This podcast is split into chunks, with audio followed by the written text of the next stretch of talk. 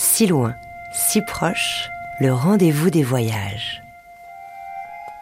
Céline Develay-Mazurel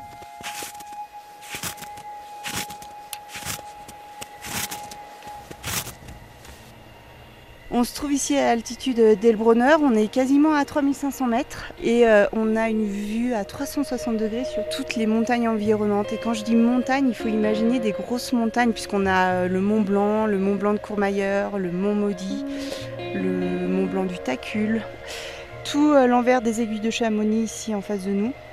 Et puis sur notre droite, frontalière avec l'Italie et la Suisse, on voit les gros dômes neigeux. Là-bas, c'est le côté sud euh, des Grandes Jorasses avec la sortie de la, Walker. Et puis si on revient un peu euh, en regardant côté Chamonix, l'aiguille verte et les drues avec un petit nuage qui fume. La montagne a un côté magique, presque un peu enchanteresque parfois. Quand on pose ses yeux sur une aiguille, sur une arête, sur un dôme neigeux, on a envie assez vite de découvrir qu'est-ce que ça serait de, se retrouver dans cette immense face. Je pense qu'il y a aussi euh, le côté liberté. Quand on est en montagne, la seule chose qui compte, c'est de gravir la face qu'on a à gravir, de prendre les bonnes décisions et de vivre quelque chose de fort et quelque chose de partagé. On peut aller beaucoup plus loin que ce qu'on croit euh, dans sa capacité mentale à accepter parfois euh, des choses dures ou de la souffrance physique ou du froid et ça donne la confiance pour évoluer dans sa vie.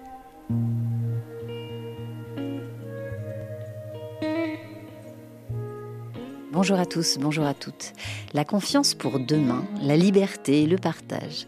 Voilà quelques vertus ou valeurs de la montagne que vient de partager avec nous Liv Sansoz, championne française d'escalade qu'on avait accompagnée sur les sommets en 2018, alors qu'elle s'apprêtait à réaliser le rêve de beaucoup d'alpinistes, soit gravir les 82 sommets des Alpes de plus de 4000 mètres.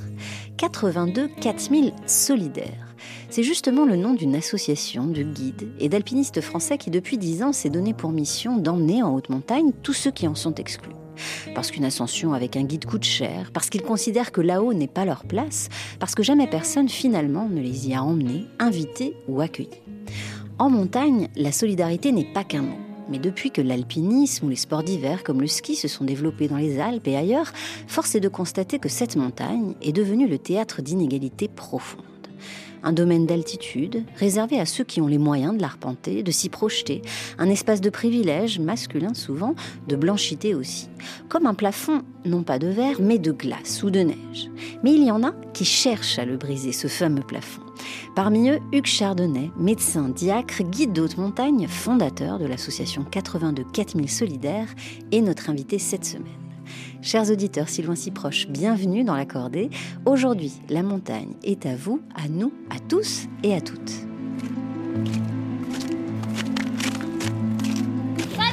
Oui? T'as le Mont Blanc là Arrête Ah oui On est en train de se préparer là, on est en train de faire les cordées, donc euh, par quatre. Et on doit faire attention parce qu'il y a des crevasses en fait. Donc euh, il faut vraiment qu'on prenne de la distance, qu'on y aille doucement et qu'on soit vigilant surtout. Et puis voilà, ça va le faire.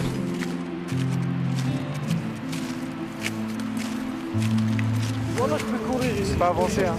Ouais, mais moi, tu peux courir, mais pas moi. Pense aux autres un peu. Ouais, mais ok, je comprends, mais moi, j'ai pas d'oxygène, c'est pas de ma faute.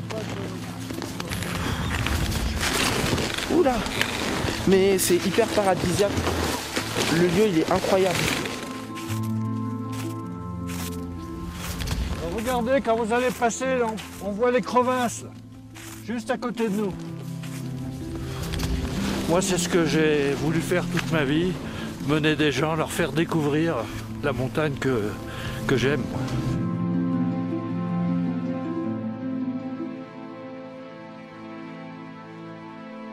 Cet accueil par ces personnes qui se mettent quand même en quatre pour nous, faire découvrir tout ça et, qui nous aident, on se dit mais chouette, c'est beau, merci. Euh, on, vaut, quelque chose, on n'est pas juste insignifiante. Et ça participe beaucoup justement dans nos vies à, à, nous redonner de la dignité. C'est ce mot-là, je veux dire, la dignité. moi, je l'ai trouvé ici, cette dignité.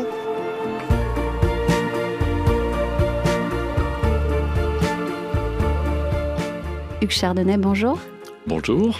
Merci d'être avec nous dans nos studios, un peu loin de vos montagnes, mais on va en parler quand même tout au long de cette émission.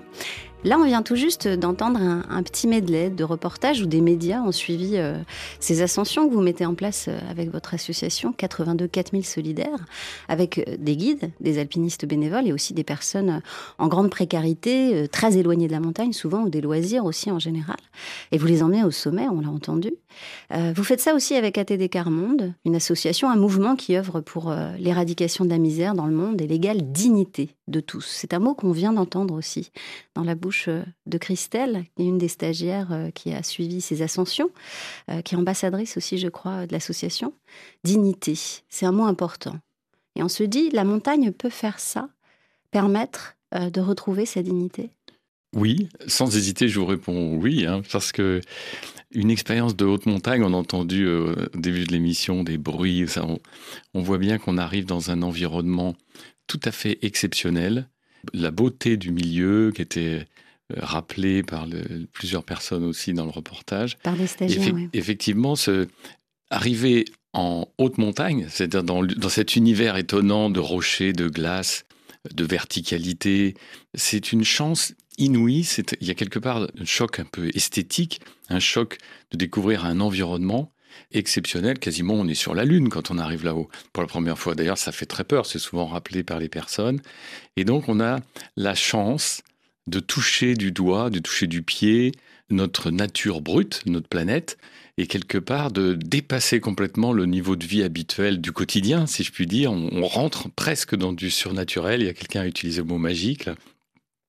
Et ça, c'est une chance qui est réservée habituellement aux gens très aisés culturellement, économiquement. Et c'est dommage parce que c'est pas dommage, c'est bien pire que ça, c'est une catastrophe. Parce que finalement, quelles sont les personnes qui ont le plus besoin de vivre une expérience très forte, esthétique, culturel d'épanouissement, eh bien, ce sont les personnes qui en sont le plus éloignées parce que on, ne leur fait plus confiance ou on leur a jamais fait confiance, et en particulier les gens qui sont en situation de grande pauvreté économique. Quelque part, ce jour-là, elles vont faire quelque chose de très beau, dont on peut être fier toute sa vie, qu'on va raconter, qui va être en quelque sorte une pierre blanche dans sa vie, qui servira de référence. Et ça, c'est vrai pour tout le monde, qu'on soit chef d'entreprise ou qu'on vive dans la rue, ça restera une référence sur laquelle s'appuyer, rebondir, vivre. En quelque sorte, je vais découvrir que je suis un maillon important dans tout cet univers. Dans les grandes chaînes de montagne. Oui, dans les chaînes de montagne, mais dans la chaîne humaine, dans la chaîne de... Donc je suis un être, j'ai découvert mon être, et c'est ça finalement la dignité, dire oui, je suis une personne qui a sa place, qui a quelque chose à faire, et puis c'est le redépart, c'est un départ dans sa propre vie, quoi.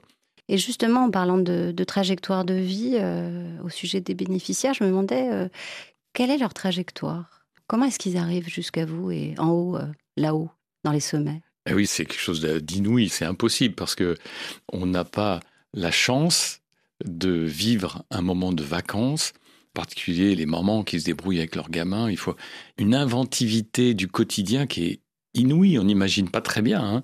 Et la rencontre ne se fait pas. On se croise, on ne se rencontre pas. Et donc ça, c'est grâce aux structures sociales partenaires avec lesquels on monte les projets. Et notre association 82 4000 Solidaires est donc une petite fille du mouvement ATD Carmonde que vous avez cité en introduction.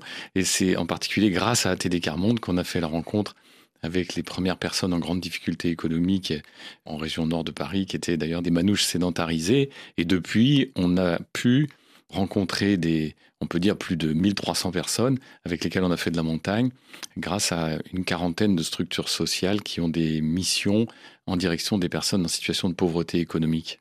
Et donc des femmes, des hommes euh, qui ont connu, vous avez dit, la rue, l'exil aussi euh, parfois? Et oui, ça c'est un des aspects, on va dire, bon c'est pas nouveau hein, bien sûr, mais qui a pris une place très très importante dans notre pays, dans la pauvreté, c'est la réalité de la migration, de l'exil. Des personnes euh, en situation de pauvreté en France maintenant, c'est peut-être pour la moitié des personnes qui ont exilé, qui arrivent chez nous et qui du coup se trouvent dans cette situation et sont aidées par les structures sociales, les associations. Et il y a un travail de fourmi assez discret, mais lumineux, extraordinaire dans toutes les villes de France, dans toutes les régions, et pas que dans les villes d'ailleurs. Alors ces parcours de vie euh, chahutés entre la rue parfois ou l'exil, on l'a dit, on les retrouve dans votre livre Hugues Chardonnay, celui que vous avez écrit euh, à quatre mains avec la journaliste Laureline Dubuis, un ouvrage paru aux éditions Glénat, un ouvrage qui s'appelle Les sommets sont à tous avec un point d'exclamation, un titre finalement aux allures euh, d'ambition, de revendication presque, parce que bien sûr, dans la réalité, Hugues Chardonnay, vous l'avez un peu déjà dit, les sommets ne sont pas à tous.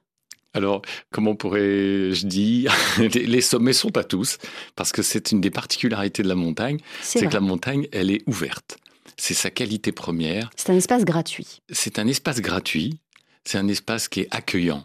C'est l'image inverse de ce que Allez, 99% des Français ont de la haute montagne, qui est un environnement qui fait peur, qui est dangereux, qui est réservé à des gens sportifs. Qui commence à 2000 mètres à peu près euh. Alors ça dépend de la latitude, hein, bien sûr, oui. C'est clair que à l'équateur, il faut monter un peu plus haut. C'est l'environnement où la végétation se fait plus discrète. Les animaux sont moins nombreux dans un environnement de rochers et de neige, comme je disais tout à l'heure. Et alors, si cet environnement est ouvert, accueillant et appartient à tous, et gratuit, dans la réalité des faits, euh, en particulier pour l'alpinisme, mais c'est ahurissant, mais euh, d'ailleurs vous l'avez dit en introduction, c'est un monde euh, masculin, de gens très favorisés sur le plan culturel et économique. D'hommes blancs aussi. Hein. Et d'hommes blancs, oui, absolument. Il y a peu de mixité sociale, culturelle, si je puis dire. Oui, on arrive vraiment à un extrême. C'est ce qui fait tout le sens du partage que nous réalisons dans l'association, parce que quelque part ça dit quelque chose à la société d'aujourd'hui dans laquelle on vit. C'est un message très très fort. La montagne nous parle à ce moment-là fortement pour nous dire qu'il y a une possibilité de créer une société où chacun a sa place, et surtout en partageant ce qu'on a de meilleur en direction de ceux qui n'ont rien, pour euh, faire parler les bénéficiaires, pour leur donner la parole, eux qui ne l'ont pas beaucoup, de façon à ce que la montagne dise cette injustice et décrive, dessine par ce petit geste un avenir possible tous ensemble. Et alors peut-être on peut donner quelques chiffres pour euh, un peu euh, donner corps à cette injustice au sujet de la montagne qui, vous l'avez dit, est à la fois un espace ouvert, gratuit, et en même temps euh, de plus en plus réservé économiquement aux plus aisés. déjà, les services d'un guide de haute montagne avoisinent, alors c'est une estimation, mais on peut dire que ça peut commencer à 200, 300 euros la journée. Le ski, qui est le sport d'hiver roi dans les montagnes, ne concerne que 7% des Français alors que pourtant, euh, chaque hiver, on en entend beaucoup parler dans les médias. Donc il y a une distorsion finalement par rapport à la réalité euh, de qui accède au ski parce que ça coûte euh, près de 4000 euros aujourd'hui pour euh, une semaine au ski pour une famille, disons, de deux enfants et deux parents. Et puis aussi, il y a les classes de neige qui jusque-là offraient au plus grand nombre un premier goût de la montagne, qui disparaissent aujourd'hui progressivement, c'est ce qu'on constate. Une baisse de 30% en région parisienne, euh, faute de moyens et de coupes budgétaires. Pourtant, les classes de neige et cette idée plus largement de la montagne pour tous, éducatrice, bienfaitrice, c'était en France un idéal fondateur de l'après-guerre. Cette année, 300 000 enfants partiront pour les colonies de vacances. Ceux-ci sont de petits Parisiens qui s'en vont vers la montagne. Et pour beaucoup d'entre eux, c'est la première fois depuis 5 ans qu'ils quittent leur quartier. Voici Megève, voici la montagne et le grand air. Se lever devient un plaisir. Et quand on ouvre la fenêtre, on ne sent pas l'odeur des poubelles. On n'est pas gêné par le voisin d'en face. Le voisin d'en face s'appelle le Mont Blanc. Les jeunes sont de plus en plus attirés vers la montagne. C'est une admirable école d'énergie, d'endurance, de sang-froid et de prudence.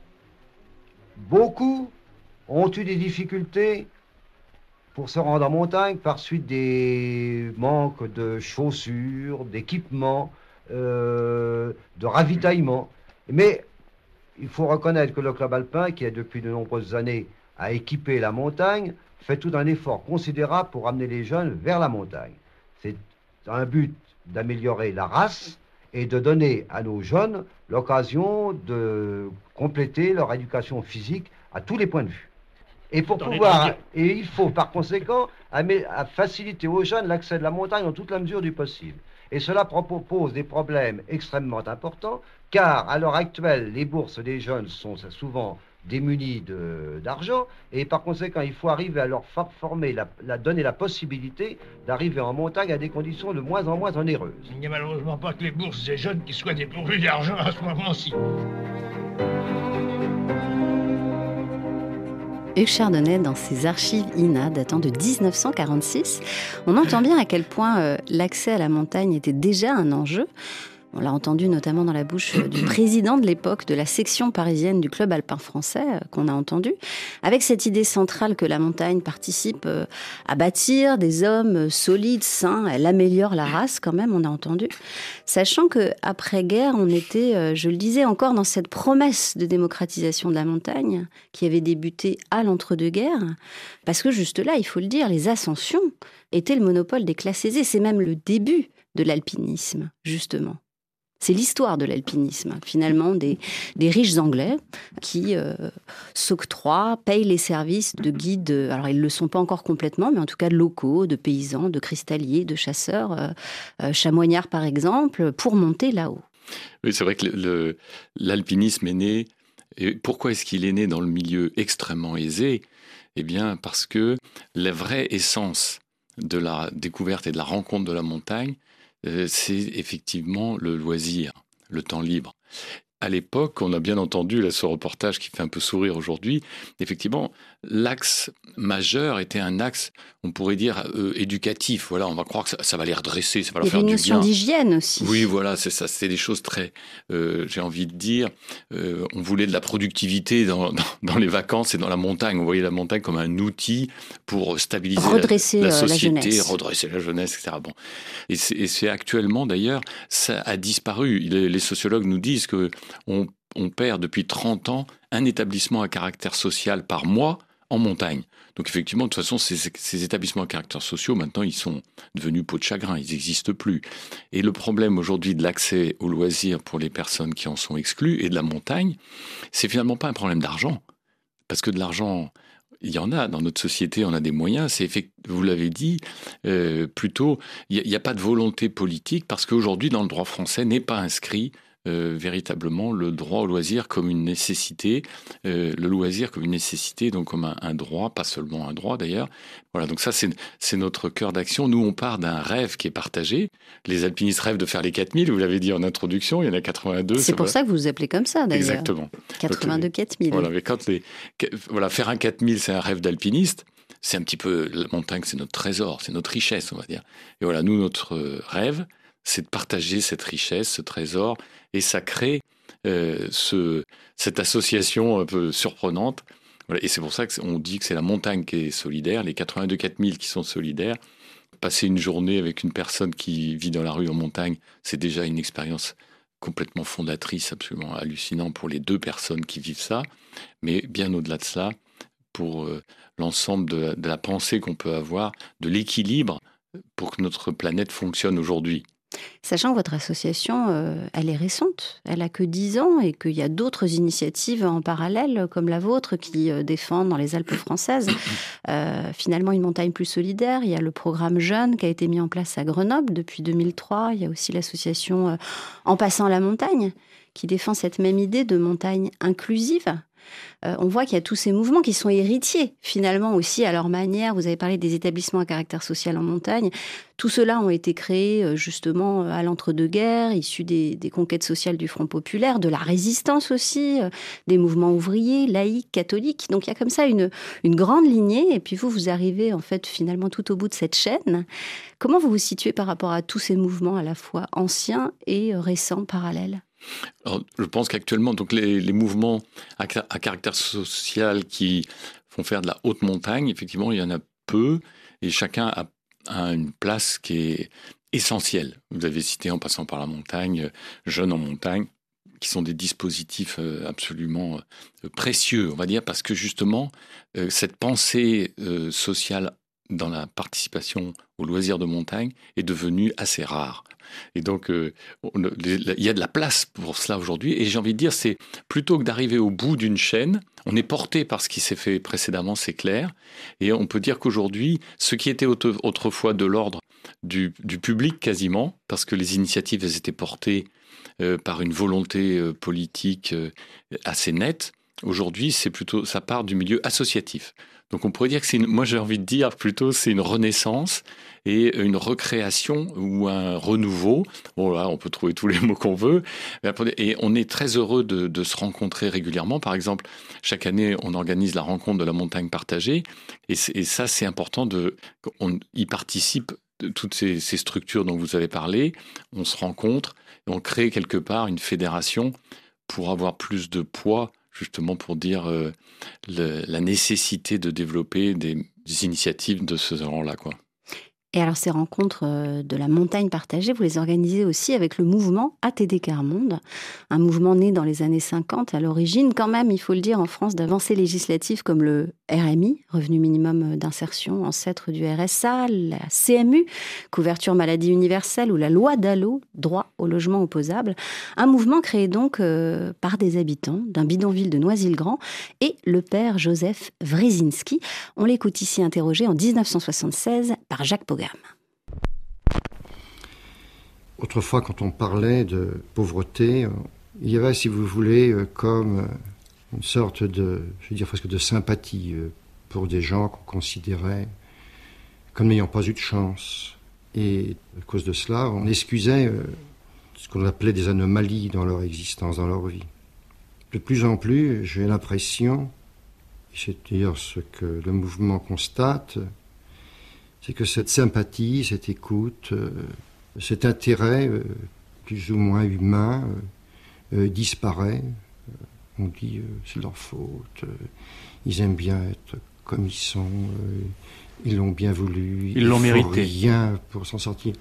Autrefois, on disait ils l'ont mérité. Aujourd'hui, c'est presque pire. On dit au fond, ils font rien pour s'en sortir. Ils aiment être comme cela. On y arriverait même à dire c'est leur choix de vie. Ce qui permet à ce moment-là de dire bah, c'est pas de notre propre faute. C'est pas notre responsabilité. C'est de la leur ou alors c'est la responsabilité euh, des instances euh, nationales, euh, administratives. Ce n'est pas notre affaire. Et aujourd'hui, l'État hérite, si vous voulez, de cette population. Mais l'État a tendance à s'occuper de tout, à connaître, à connaître tout dans la vie de la population, et donc à, interférer en permanence dans la vie de la population. Si, par exemple, vous mettez un éducateur ou une assistante sociale dans, dans un milieu défavorisé, bien sûr.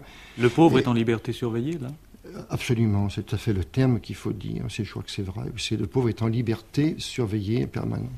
Surveiller, euh, euh, l'enfant va-t-il à l'école, n'y va-t-il pas? Pourquoi réussit-il pas? Est-ce qu'il a des poux, pas des poux? Est-ce qu'il est bien habillé? Est-ce qu'il était lavé? Est-ce qu'il arrive à l'heure? Enfin, un regard qui ne se veut pas inquisiteur au point de départ, et qui se défend de l'être, mais qui donne l'impression, n'est-ce pas, à la population d'être continuellement euh, surveillée, contrôlée, apprécier et juger.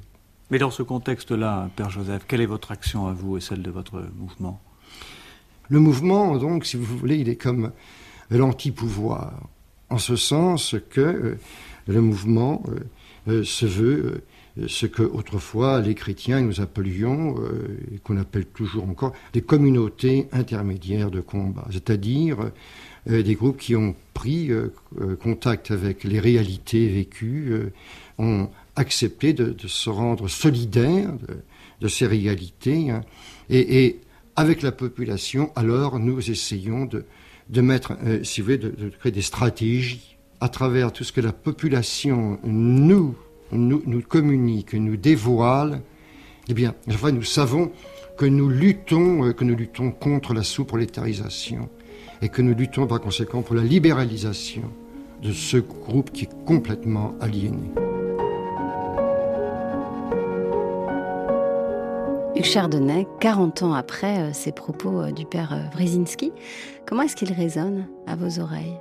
Je trouve qu'ils ont une actualité qui reste absolument extrêmement forte. Quoi. Je, suis très touché que vous ayez passé ce, cette interview. Bon, il y en, aurait beaucoup, mais parce qu'effectivement, l'association est née dans, comment dirais-je, derrière ce, visionnaire qui était Wrezinski, qui a fait le choix euh, de vivre lui-même qui était issu d'une très très grande pauvreté, euh, de vivre avec les personnes en difficulté économique, les gens très pauvres, on disait dans la misère à l'époque. Oui, on parlait de euh, misère. à la suite de la crise du logement qui a.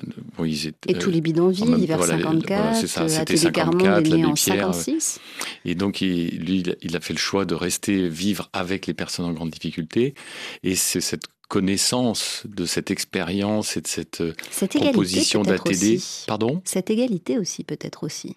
Oui, l'égalité. Le fait de partager. Voilà, exactement. Et puis surtout, et c'est ce qui nous a poussé euh, dans l'association 82 4000. Bon, on est né, comme je vous l'ai dit, on est une petite fille d'ATD, mais c'est parce que une phrase de Brzezinski pour, pour nous est très importante. C'est quand il dit tout part d'une expérience de vie partagée et non d'une théorie.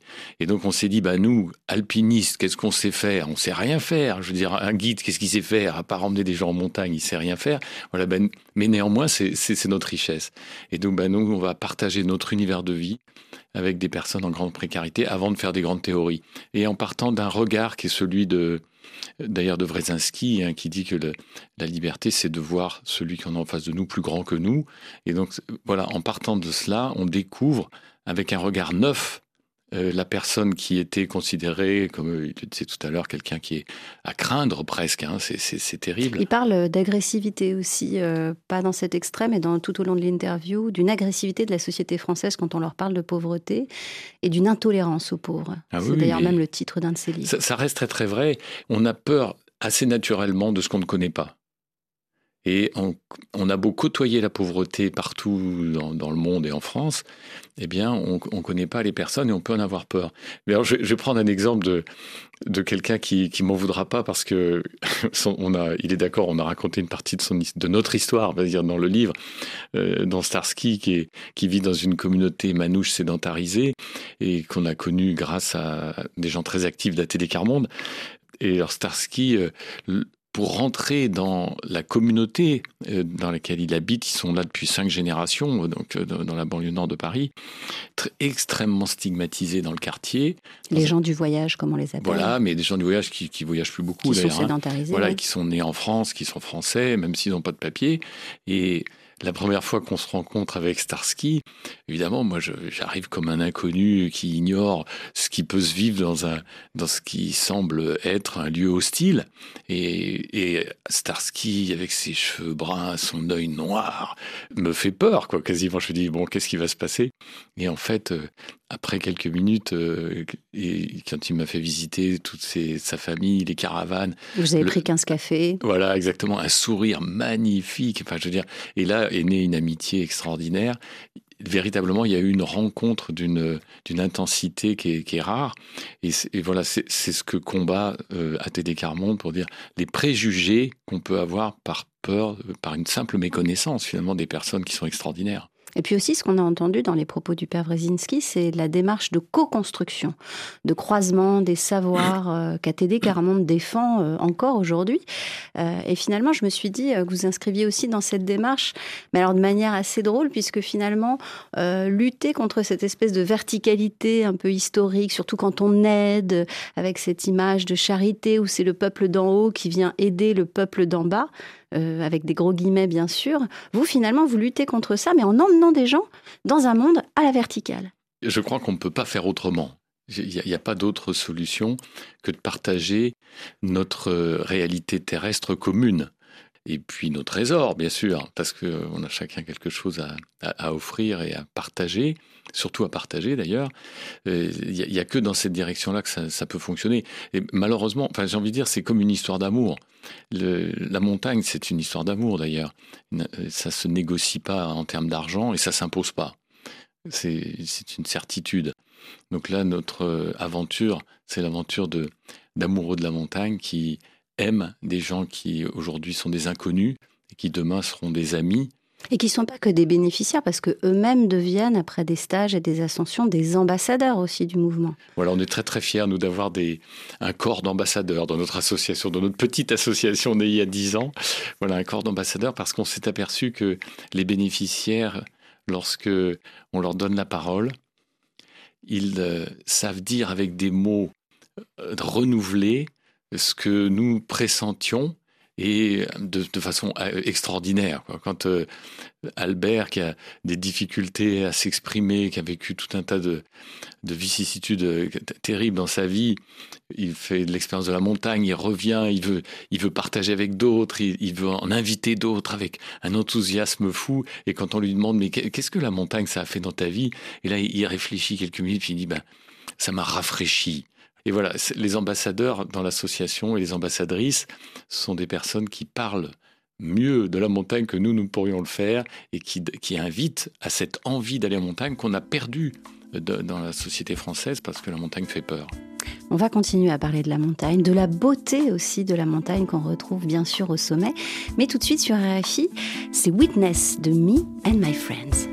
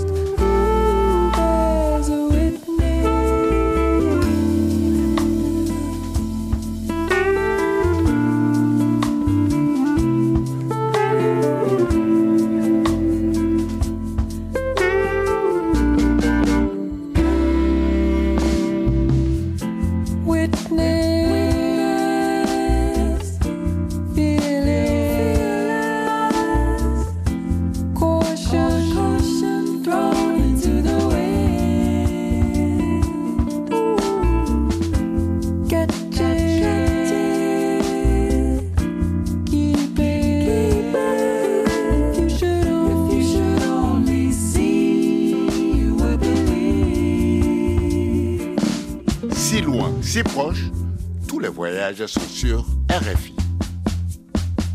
L'alpinisme, c'est quoi? C'est grimper, les enfants grimpent aux fenêtres, ils grimpent aux arbres, aux murs, aux chaises. Pourquoi? Un, pour le plaisir de, grimper, deuxièmement, c'est pour le plaisir de voir plus loin, d'un peu plus haut, de découvrir. L'alpinisme, c'est rien d'autre.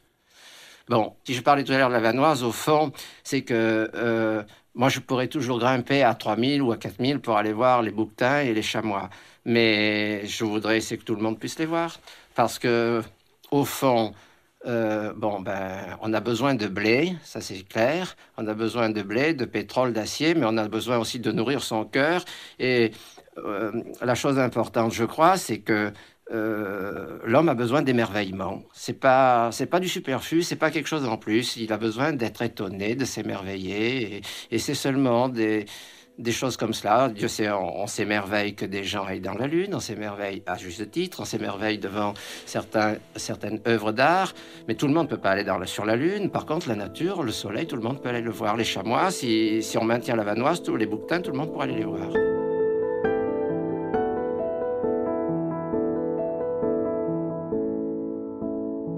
En 1970, au micro de Jacques Chancel, le grand alpiniste français Gaston Rebuffat revendiquait à sa manière le droit à l'émerveillement. Un droit que ne renierait pas non plus le médecin et guide de haute montagne Hugues Chardonnay, notre invité cette semaine.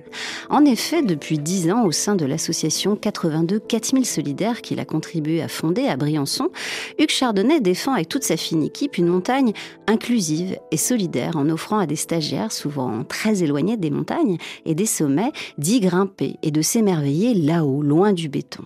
Hugues Chardonnay, je me tourne vers vous. Cet émerveillement dont parlait à l'instant euh, Gaston Rebuffat, vous l'avez eu quand, vous, pour la première fois en montagne? Parce que vous n'êtes pas né en montagne. Oui, effectivement, je suis pas né en montagne. Je suis, euh, suis né à Paris je suis plutôt un gamin des banlieues. Et dans la famille, on allait plutôt à la plage.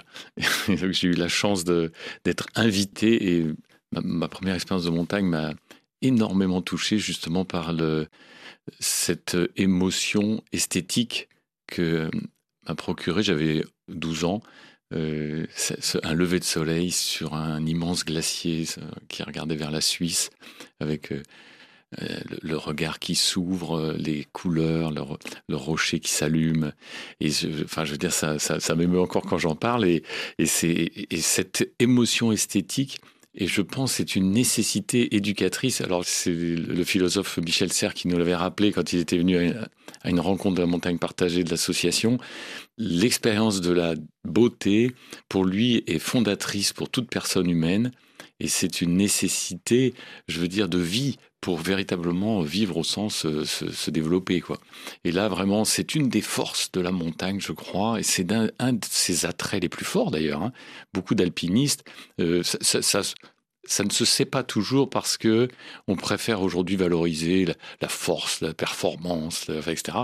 Mais la, beauté de cet environnement crée un attachement inouï quoi. Alors vous avez parlé de Michel Serres, euh, le grand académicien et philosophe français. Vous l'avez rencontré justement, Michel Serres, euh, je crois que c'était en 2017. On va l'écouter d'abord et après on en parle. Il est ici interrogé par Jacques Chancel dans un interview datant de 1999. Et Michel Serres, vous avez vos errances préférées et de ce côté-là, il faut aller euh, sur la mer ou sur les sommets. Vous êtes toujours un homme de montagne?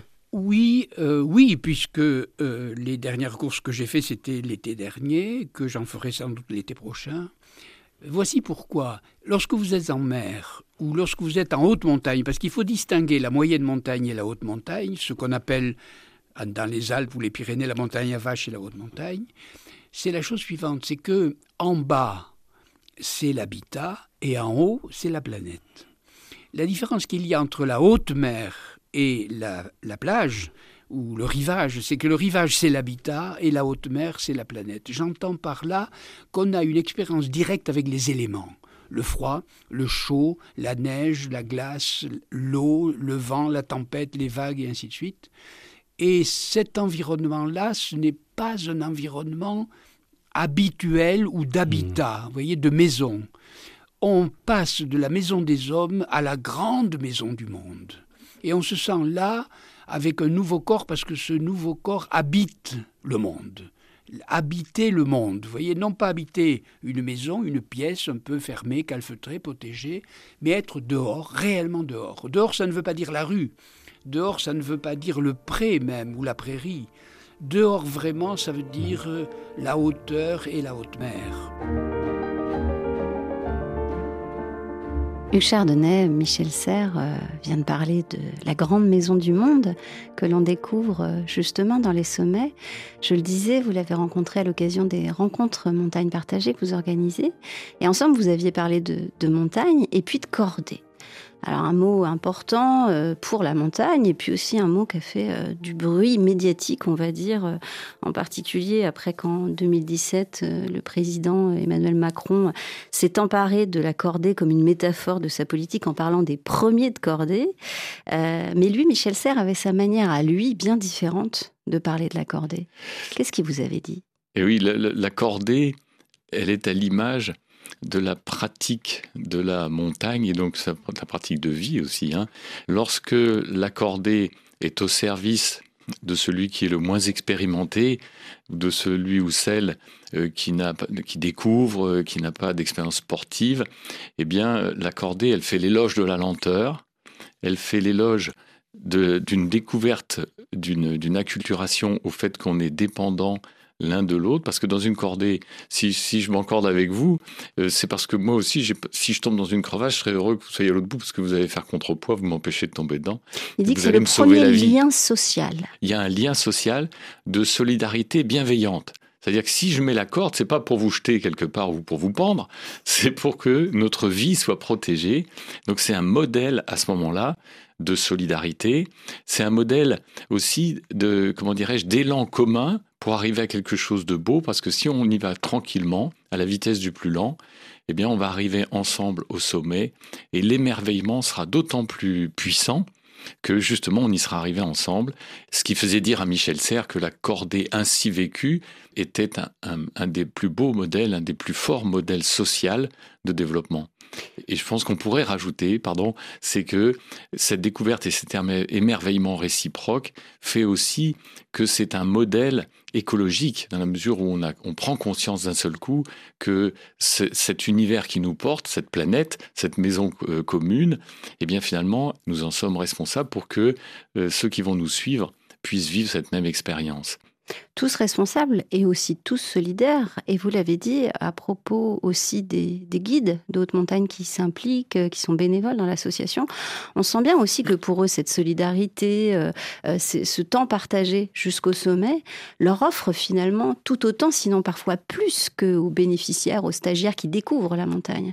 On sent que ça met du sens finalement dans leur action parce que c'est vrai qu'aujourd'hui, pour les guides de haute montagne, ils se rendent bien compte, et beaucoup le disent, que finalement, euh, bah, ils emmènent des gens très riches, déjà très aisés, euh, en haut des sommets, et ils s'interrogent peut-être aussi un peu sur le sens à donner à la fois à leur métier et à comment on peut partager la montagne. C'est une question très forte dans le, métier de la, montagne aujourd'hui, des guides euh, en particulier. D'ailleurs, il y a beaucoup de discussions entre les, jeunes guides, dont, Aurélien Vessière, qui est le responsable de la délégation Haute-Savoie, s'occupe merveilleusement. Et lui-même, par son choix de partager son temps entre une action sociale et ses clients très aisés qui, l'accompagnent merveilleusement, euh, son choix est déjà porteur de sens. Et en, même temps, c'est vrai pour des guides plus anciens. J'ai été très touché. On entend au début de l'émission la, voix de Jean-Yves, euh, qui, dont on, entend l'émotion de cette, euh, cette joie intérieure qu'il a eue à partager sa passion avec des gens qui finalement dans son métier il n'avait jamais croisé tout au long de sa carrière parce que lui il, arrive à, à, plus de 40 ans de métier de guide à faire de la montagne avec un enthousiasme magnifique avec des gens en grande difficulté économique. Alors on a parlé euh, de la cordée, il y a un autre mot aussi important, incontournable en montagne, c'est celui de refuge. Et de nos jours, en hiver, dans les montagnes du Briançonnais notamment, le refuge, trouver refuge, c'est une question de vie ou de mort pour des milliers de migrants et d'exilés qui arrivent d'Italie et qui passent par Briançon.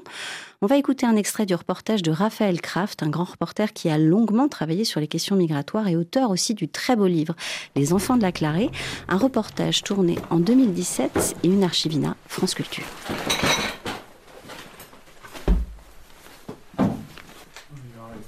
couverture, c'est tout. Hein. Non mais j'ai tout, j'en ai replié 15 moi au moins. Euh, quand ça, vendredi soir et dimanche il n'y en avait plus une seule.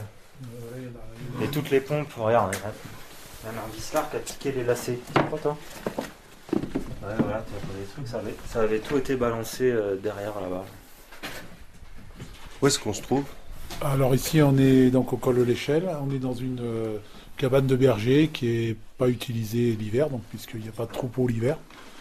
Et euh, donc on l'a aménagé, c'est un grand mot, mais on y laisse un petit peu du matériel, des couvertures, des chaussures euh, pour que ben, les migrants qui arrivent ici et qui ont froid puissent se tenir un peu, se réchauffer un peu. Euh, on est vraiment là dans une notion de sécurité. On n'est pas dans une notion autre. On a des gens qui peuvent être en danger. Donc nous, on vient ici pour éviter d'avoir des morts, quoi, tout simplement, tout simplement. Voilà. Votre prénom peut-être? Alain, Alain, accompagnateur en montagne, retraité. Et vous êtes avec? Euh, Cédric. Accompagnateur en montagne, pas encore à la retraite. Alors vous tenez à, une forme d'anonymat peut-être, parce que c'est pas très bien vu ce que vous faites là. Non, moi l'anonymat, euh, non. On fait ce que tout homme doit faire, c'est-à-dire euh, aider son prochain. Voilà, c'est simple. Même la loi française euh, nous l'oblige. Hein. Une personne en danger doit être secourue, doit être aidée. Quand est-ce que vous avez commencé cette démarche? En fait, c'est l'accident de Mamadou qui nous a. Euh, donc, Mamadou a eu les pieds gelés. Il est toujours à l'hôpital, donc depuis euh, un an et demi. Donc, on imagine euh, le coût que ça représente. Hein, il vient de sortir. il vient de sortir. voilà, voilà, je ne savais pas, il vient de sortir. Donc, il a été amputé, c'est ça Voilà, il a été amputé des doigts de pied, un peu au-dessus des doigts de pied. Donc, suite à cet accident, on, s'est questionné, nous, justement vis-à-vis de, ce problème de sécurité. Et c'est pour ça qu'on a décidé de, créer ce, système de maraude que l'on a mis en place. Voilà. Mais vraiment dans un but de sécurité.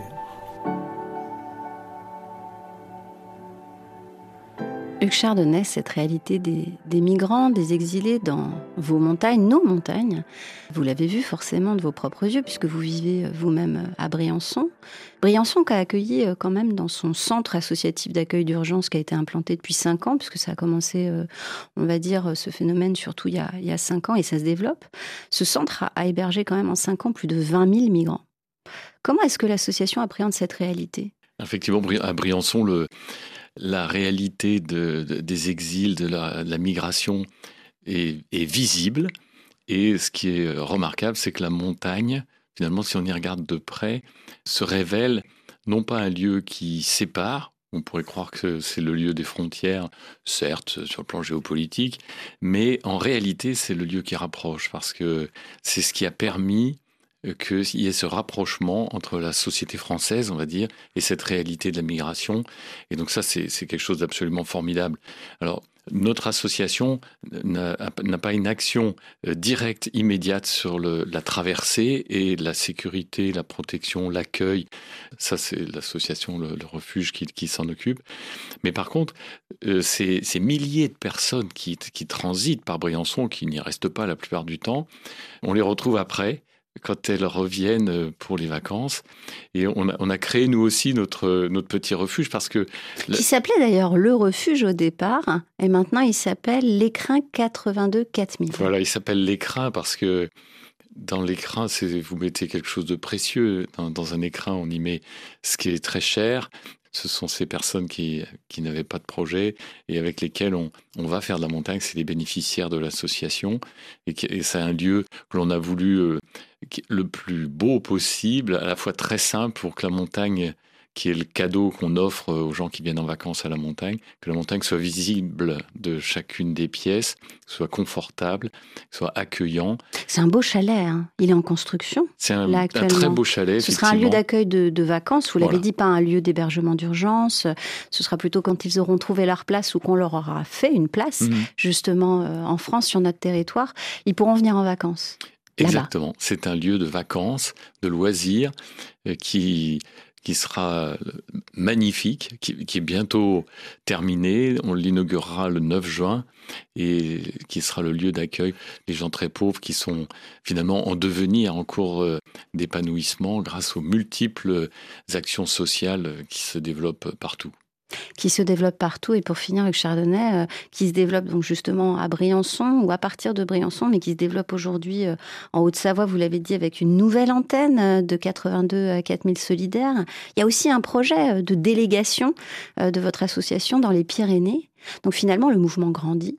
Oui, on voudrait contaminer, viruser et s'aimer. Et s'aimer, voilà. Tout l'alpinisme euh, euh, français, puis peut-être même au-delà un jour, à, cette, euh, à cet élan du cœur de partager la montagne. C'est-à-dire pas faire uniquement de la montagne marchande aussi. Hein, voilà, soit sur, pour des raisons économiques, soit uniquement pour pouvoir dire dans les salons je l'ai fait, mais pour en faire un, un geste qui porteur de sens, comme euh, c'est vous qui le disiez tout à l'heure, d'une façon euh, qui nous, c'est tellement puissant que ça nous dépasse complètement. Et je pense que ça peut être porteur de sens pour toute l'avenir de, de, la planète dont parlait Michel Serres. Merci Hugues Chardonnay, bonne continuation. Merci à vous. Je rappelle le titre de l'ouvrage que vous avez écrit avec Laureline Dubuis et consacré à l'action euh, de votre association 82 4000 solidaires. Les sommets sont à tous, ça s'appelle et c'est paru aux éditions Glénat. Cette semaine, cette émission a été réalisée par Jérémy Boucher, un fatigable grimpeur du son et des archives, qu'il en soit remercié ici. Merci également à la Sonothèque de RFI et à l'INA pour leurs archives. Chers auditeurs, si loin si proche, je vous donne rendez-vous la semaine prochaine, même jour, même heure et même planète.